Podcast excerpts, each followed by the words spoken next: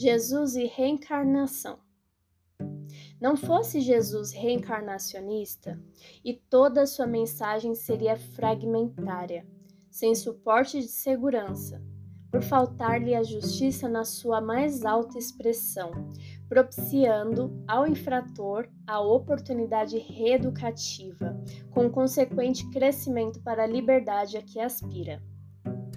O amor por ele ensinado, se não tivesse como apoio a bênção do renascimento corporal, ensejando recomeço e reparação, teria um caráter de transitória preferência emocional, com a seleção dos eleitos e felizes em detrimento dos antipáticos e desditosos. Com apoio na doutrina dos renascimentos físicos, ele identificava de imediato quais os necessitados que estavam em condições de recuperar a saúde ou não, tendo em consideração os fatores que os conduziam ao sofrimento. E por isso mesmo, nem todos aqueles que lhe buscavam ajuda logravam-na ou recuperavam-se, porque sabia ser enfermo o espírito e não o corpo. Sempre se dirigia preferencialmente a individualidade e não a personalidade que se revestia a cada homem. Sabendo acerca da fragilidade humana, emulava fortaleza moral, fiel à lei de causa e efeito vigente no mundo. Não apenas no diálogo mantido com Nicodemos, vibrou a sua declaração quanto à necessidade de nascer de novo, ela se repete de forma variada outras vezes, confirmando o processo das sucessivas experiências carnais, método misericordioso do amor de Deus para o benefício de todos os espíritos.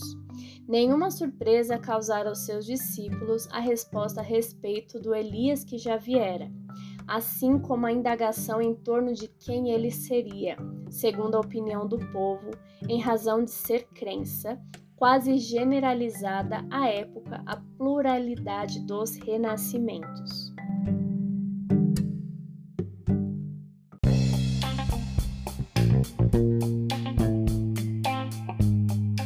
Falando um pouquinho desse trecho, né, Jesus e a reencarnação.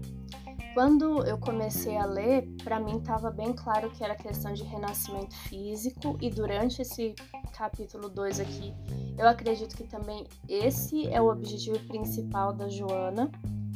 Mas caminhando um pouco para o final, eu comecei a talvez enxergar que reencarnação também de uma forma mais espiritual, assim, uma reencarnação, um renascimento, na verdade, é, não somente físico, mas a gente pode renascer todos os dias, a gente pode mudar de opinião, mudar nossas atitudes, né, os nossos atos, e isso também é renascimento.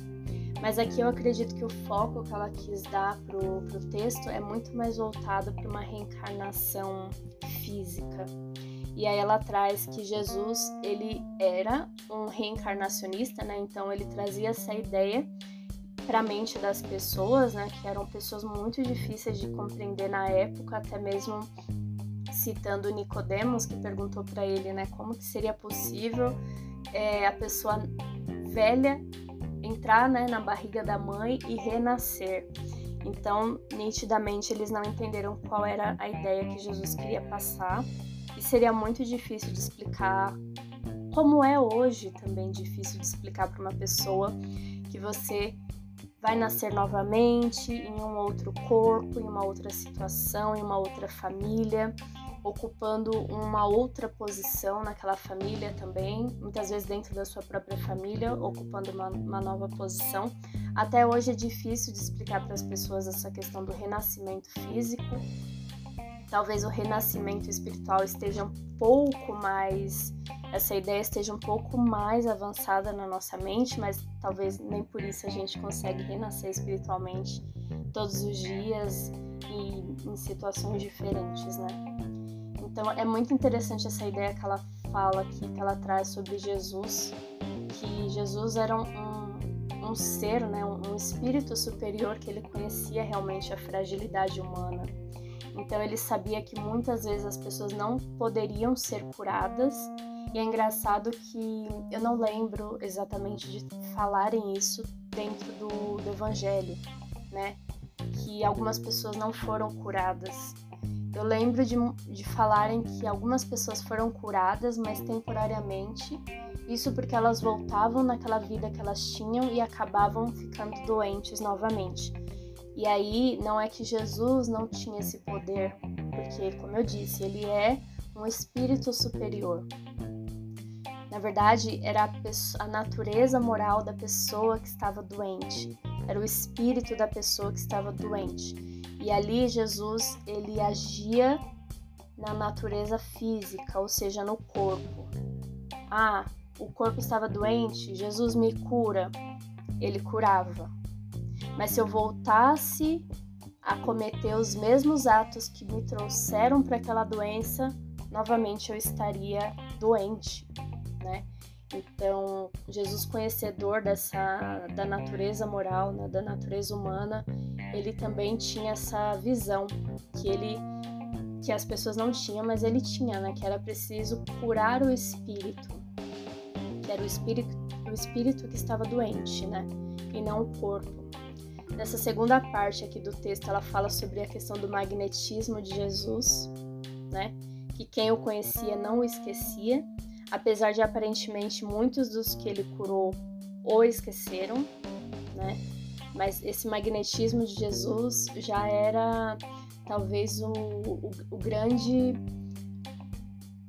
o grande ponto de cura para as pessoas, né? esse magnetismo, assim, de você estar ao lado de um espírito superior, de um espírito bom, de um espírito que queria o seu bem, né? Que é com certeza uma natureza diferente da nossa, né? Que é mais rústica, mais simples, enfim.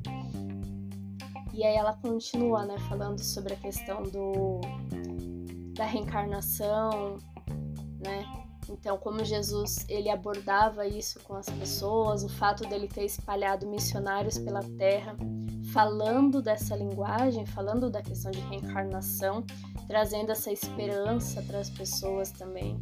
E aí no final ela fala muito sobre, talvez na minha visão, né, que eu falei que eu entendi como um renascimento espiritual, moral, né, que ela até pede: não te crucifiques na consciência de culpa após reconheceres o seu erro, não te encarceres em sombras depois de identificares os teus delitos, para que não aconteça um mal maior. Então, tudo isso ainda é sobre magnetismo, é sobre o que a gente atrai com os, no com os nossos pensamentos. Então, assim, pede perdão e reabilita-te ante aquele a quem ofendeste e prejudicaste. Muitas vezes, quando a gente comete um erro, a gente fica encarcerado dentro daquele erro, se sentindo o, a mosquinha do cocô do cavalo do bandido. E não, errou, tudo bem, errou, vai atrás desse erro. Né? Então, assim, é, pede perdão para quem você ofendeu, identifica o delito, mas não fica dentro das suas sombras, age lá de imediato, né, evitando erros futuros esse é o muitas vezes o, o comecinho da cura. Né? E aí a gente está falando sim de doença física, mas principalmente de doença moral, né? da, da doença do espírito. Então errou, ok, errei, reconhece o erro e conserta. Né? Então aqui nesse finalzinho ela traz um pouquinho sobre essa questão do do, desse renascimento que, na minha visão, enxerguei mais como espiritual até mesmo que o físico. Mas existe esses dois paralelos. A gente está falando sim de um renascimento físico que é necessário, enquanto a gente não evoluir, né? O suficiente, a gente precisa continuar reencarnando em um planeta como o planeta Terra.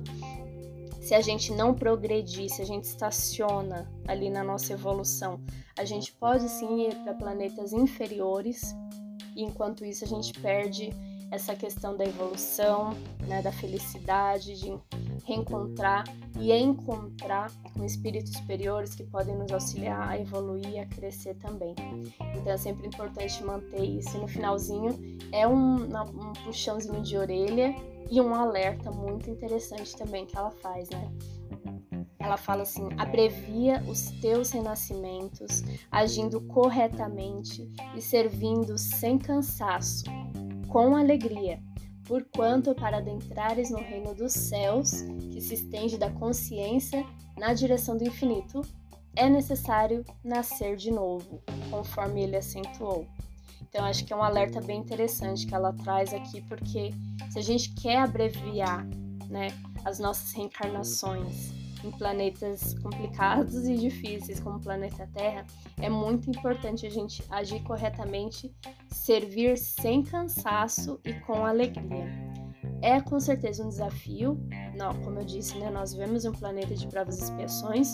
Lá no primeiro capítulo a gente fala sobre os desafios que nós somos testados a todo momento, a todo instante. Não é fácil, mas é aquilo, né? Ninguém falou que seria.